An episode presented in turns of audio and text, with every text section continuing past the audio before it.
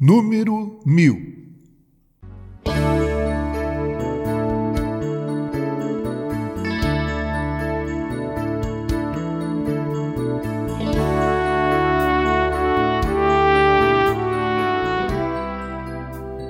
Confesso que estou emocionado. Esse áudio é o de número mil. Há muito mais, mas desde que comecei a numerar, esse é o milésimo áudio que gravo e edito. Louvo a Deus e sou imensamente grato a Ele, porque esses podcasts nasceram em meio a um momento extremamente doloroso para mim e minha família e me ajudaram muito. Por outro lado, sou devedor à irmã Helena Gordon, que me sugeriu gravar podcasts, e ao meu amigo Marco Aurélio por me indicar esse caminho também. Minha eterna gratidão também à minha querida esposa Ângela, meu filho Felipe, às minhas filhas Juliana e Fernanda, aos meus genros César e Tiago e também à minha nora Letícia. Que Deus os abençoe por fazerem parte da minha vida e me possibilitarem fazer esse trabalho com tranquilidade. Nesses mil áudios, aproximadamente 90% são de minha própria autoria. Outros textos são de Charles Haddon Spurgeon, John Stott, Reverendo Abel José de Paula e outros avulsos. A intenção ao gravar tudo isso é compartilhar aquilo que me abençoou com você, prezado ouvinte.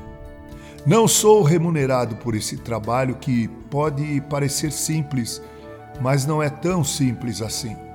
Precisei adquirir microfones, placa de som, filtros e aprender por meio de cursos na internet como gravar e editar estes áudios. Quem me acompanha desde o começo deve perceber uma certa evolução na técnica e na qualidade.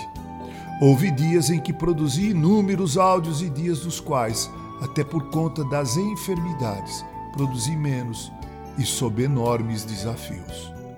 Minha intenção é continuar e melhorar esses áudios têm sido repassados para outras pessoas e eu agradeço aqueles que fazem isso.